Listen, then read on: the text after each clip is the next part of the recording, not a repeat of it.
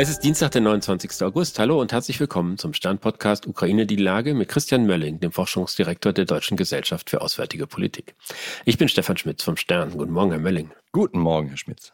Herr Mölling, vielleicht fangen wir ausnahmsweise mal mit der militärischen Lage an, weil die mir gerade besonders unübersichtlich erscheint. Es gibt ja Meldungen, dass die Ukraine ihre Position erheblich verbessert hat mit relativ kleinen Landgewinnen und andere sagen, es geht überhaupt nichts voran. Können Sie das irgendwie einschätzen? Also die Lage im Süden, insbesondere rund um das, das Dorf Robotinie, ist das, was zurzeit als Durchbruch ich will gar nicht sagen gefeiert wird, sondern von einigen so gesehen wird.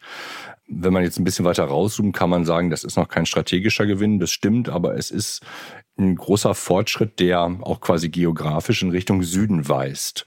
Und das ist, glaube ich, das ähm, der eine Punkt. Also man kommt hier weiter nach Süden voran. Es gibt ein bisschen Geländegewinne, aber das halte ich für nicht so entscheidend. Entscheidend ist eher, dass man jetzt tatsächlich nicht nur an den und in den Verteidigungsanlagen ist, sondern quasi diese Bresche breiter machen kann ähm, und damit tatsächlich immer weiter einen Keil reintreiben kann. Ob das der Durchbruch ist im Sinne von jetzt geht's auf einmal alles ganz leicht, so wie das letzte Woche auch schon antönte, bin ich persönlich noch ein bisschen skeptisch. Das hängt ja vor allen Dingen davon ab, wie weit Russland in der Lage ist, die, die Verteidigungslinien, die es selber gezogen hat, noch dahinter, also die zweite oder auch teilweise dritte Verteidigungslinie, mit Soldaten zu besetzen. Und da ist zurzeit die Annahme, auch darüber haben wir in den letzten äh, Folgen öfter gesprochen, dass einfach die Reserven der, der, Russen so weit runtergefahren sind, dass sie das alles nicht mehr schaffen, dass sie zurzeit eigentlich ständig zwischen unterschiedlichen Hotspots hin und her fahren müssen mit ihren Soldaten. Und das ein großes Problem ist. Und diese beiden Annahmen sind, glaube ich, das, das Wesentliche, die, die dazu führen, zu sagen, das ist schon jetzt ein, ähm, das ist zwar noch nicht der Durchbruch, aber es ist tatsächlich das, wo die Tür aufgehen kann und die Ukrainer es schaffen, tatsächlich weiter nach Süden zu kommen und zu den anderen entscheidenden Drehpunkten im Süden zu kommen, also was vor allem die Logistik angeht.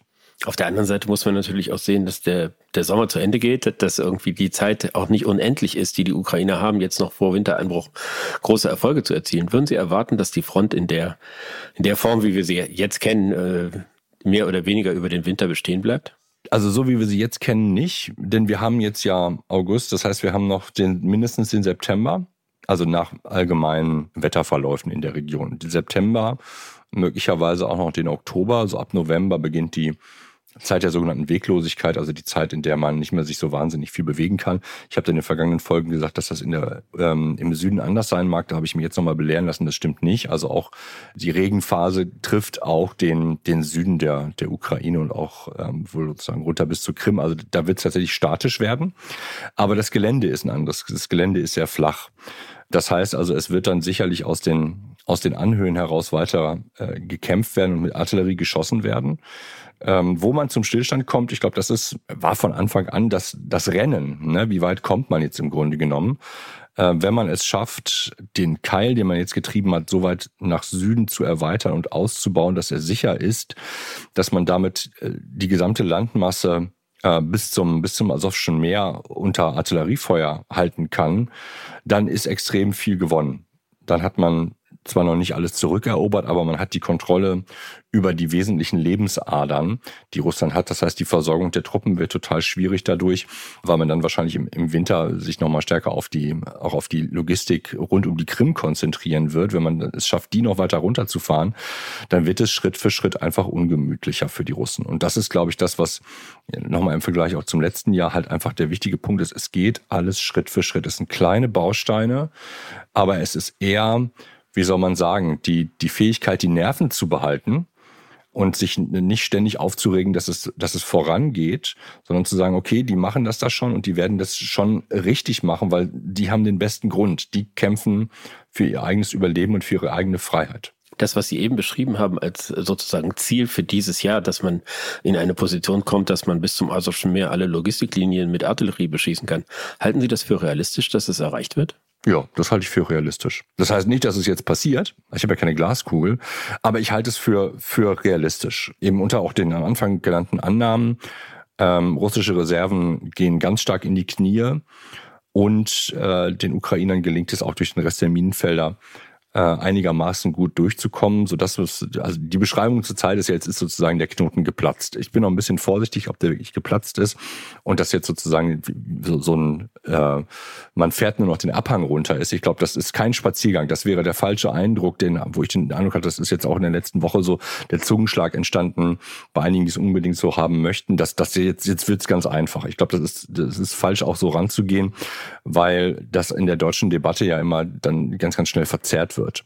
Aber ich sehe schon, dass die Wahrscheinlichkeit, so muss man sagen, enorm steigt gerade, dass man es schafft, die, die nächsten größeren Ortschaften zu erobern, die zu befestigen und von da aus dann tatsächlich die russischen Versorgungslinien und die russischen Truppen weiter unter Druck zu setzen. Und unter Druck setzen heißt dann wirklich, dass es für sie so unangenehm ist und sie auch keinen Nachschub mehr ausreichend haben, ähm, dass sie sich möglicherweise irgendwann zurückziehen müssen. Oder sie verbrennen halt Massen an, an Menschen, was jetzt auch nicht ungewöhnlich wäre. Interessant fand ich, dass der Präsident Zelensky deutlich gemacht hat, wie wichtig es für ihn ist, die eigenen Verluste zu minimieren.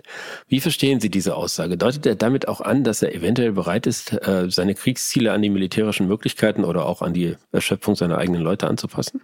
Also erstens hat er das, glaube ich, öfter schon gesagt, oder zumindest Leute aus seinem Generalstab haben das gesagt, dass sie jetzt nicht maximales Risiko gehen und auch nicht auf maximale Verluste gehen äh, oder Verluste für sie nicht bedeutsam sind. Und ich glaube, es ist sozusagen auch eine, auch, auch eine Binse, dass man seine Ambitionen an die militärischen Möglichkeiten anpasst, insbesondere dann, wenn man mitten im Krieg steht, weil dann ja die Fantasie über das, was möglich ist, eigentlich durch die Realität schon lange abgeprüft worden ist und auf, auf das machbare Maß wahrscheinlich reduziert ist. Von daher, glaube ich, ist das eher ein, ein Teil, wo Kiew zurzeit nochmal versucht, auch mit dem Hinweis auf, welche Möglichkeiten es rund um die Krim gibt, ähm, dem internationalen Diskurs eine, ähm, eine, ein sanfteres Bild ähm, von den Ambitionen Kiews eigentlich zu geben. Ich glaube, das spielt dabei eine viel größere Rolle.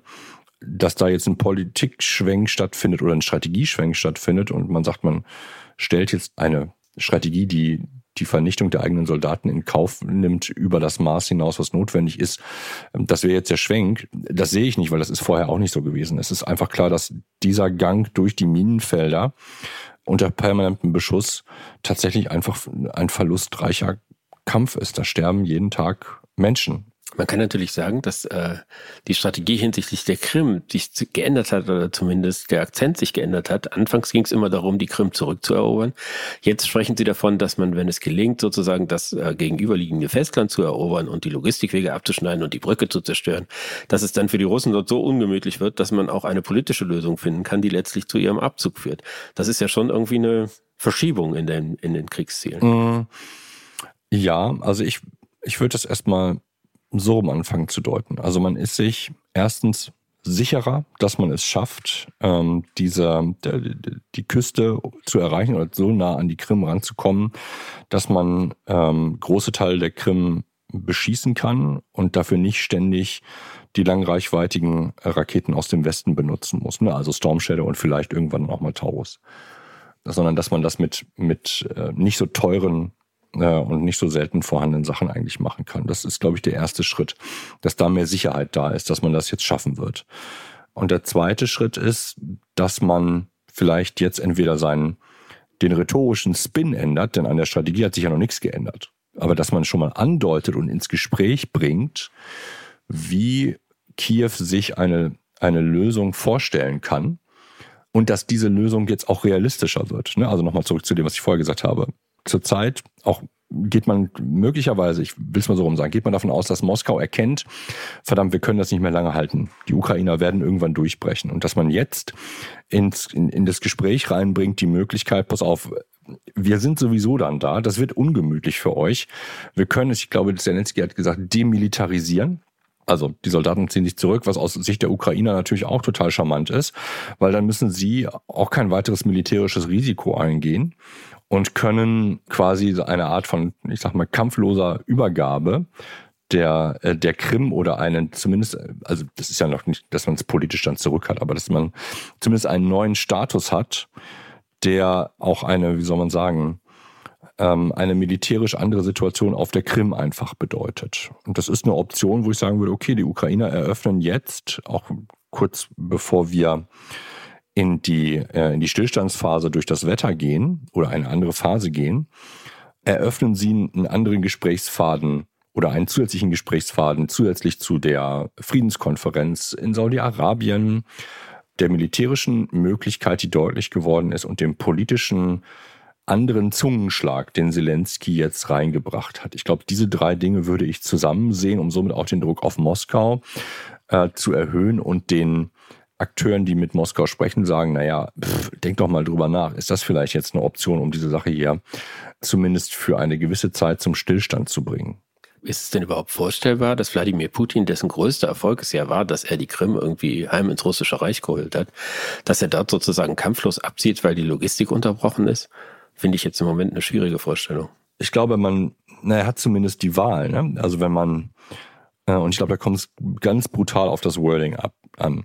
Wenn man es schafft zu sagen, also die Krim wird entmilitarisiert, die Russen ziehen ab, die Ukrainer stellen aber keine äh, militärischen Verbände, sondern nur, was ich was, Militärpolizei oder sonst irgendwas auf das Gebiet.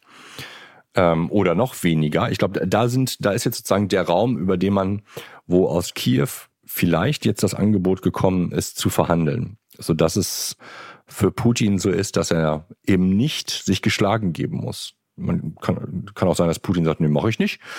Dann, in dem, was ich jetzt aufgemalt habe als Option, wäre es so, dass die Ukraine die militärischen Möglichkeiten hat, Russland permanent auf der Krim zu beschießen, die Anschläge nehmen zu, es wird schwieriger, die zu versorgen. Ähm, das heißt also, es entsteht der Eindruck eines, eines unvermeidlichen Endes. Die Frage ist nur, wie lange zieht es sich? Ähm, wie viele Verluste sind auf der russischen Seite und natürlich auch auf der ukrainischen Seite. Aber die Annahme ist, dass das Pendel eher dann in Vorteil für die Ukraine eigentlich anfängt dann auszuschlagen. Auf der anderen Seite, Sie haben das eben auch angedeutet, ist es ja so, dass äh, die Ukraine auch von ihren Partnern unter Druck gesetzt wird, irgendwie Perspektiven aufzumachen für eine Lösung, für eine Beendigung des Konfliktes, mhm. dass es irgendwie zu, zu einem Ende kommen muss. Kann es sein, dass der Zelensky auch ein ganz vitales Interesse daran hat, dass er nicht wahrgenommen wird als jemand, der um jeden Preis Maximalziele verfolgt, sondern dass er irgendwie sagen will, wir haben euch verstanden, wir gucken auch, dass es zum Ende kommt? Ja, klar, äh, absolut. Ich meine, das ist, glaube ich, ein ganz, ganz normal, dass, dass sozusagen man immer auch wieder den, den internationalen Diskurs und den, äh, die, die Befindlichkeiten der Partner der Alliierten mit im, im, im Blick hat, äh, weil man auf deren Unterstützung einfach angewiesen ist. Das hat Zelensky ja, glaube ich, unheimlich deutlich eigentlich gemacht bei seiner, bei seiner Rede, wie groß die Abhängigkeit ist und dass man deswegen auch in Klammern zähneknirschend davon absieht, ähm, die russischen Versorgungslinien in Russland anzugreifen, was eigentlich ein großer Vorteil wäre. Na klar macht er das, weil er da einfach politische Kompromisse eingehen muss oder zumindest den, den Diskursraum mit, mit einem solchen Gesprächsangebot füllen muss, damit man nicht immer nur die russischen Vorschläge und die der deutschen Friedensverliebten haben muss, wo es dann heißt, ja, wir müssen verhandeln. Was er jetzt reinschmeißt, ist eine Möglichkeit der Verhandlung und im Grunde genommen auch ein, eine Option, wo man sagt, so jetzt muss der Putin einfach mal dann äh, die Karten auf den Tisch legen, ne? Und dann werden wir gucken. Und wahrscheinlich, das kann man sich überlegen, entweder spekuliert Zelensky darauf, dass der Putin sowieso Nein sagt und dann sagt man, naja, guck, er hat Nein gesagt, dann müssen wir halt weiterkämpfen. Oder dass, dass er sagt, verdammt, die Wahrscheinlichkeit, dass wir diese Sache hier noch sauber über die Bühne kriegen, auf der Zeitachse innerhalb der nächsten drei Monate sieht nicht so gut aus. Und das, was bei mir Putin im Zulauf ist an, an Menschen und an, an Waffen, ist auch nicht so super. Ähm, vielleicht finden wir irgendwie eine goldene Formel, wie wir hier aus der ganzen Sache erstmal für einen Moment lang rauskommen. Ich sage bewusst für einen Moment, die Option oder der Wunsch, die Krim weiterhin zu besitzen, die gibt der Kreml nicht auf. Und deswegen geht's gleich, ne, also diese Geschichte ist nicht zu Ende, sondern es ist vielleicht ein Kapitel zu Ende von einem Buch, von dem wir nicht wissen, wie lange es ist, aber es ist sehr lang. Ich danke Ihnen, Herr Mölling. Ich danke Ihnen, Herr Schmidt. Das war Ukraine die Lage. Die nächste Folge finden Sie am Freitag bei stern.de, RTL Plus Musik und überall, wo es Podcasts gibt. Ganz herzlichen Dank und hoffentlich bis Freitag.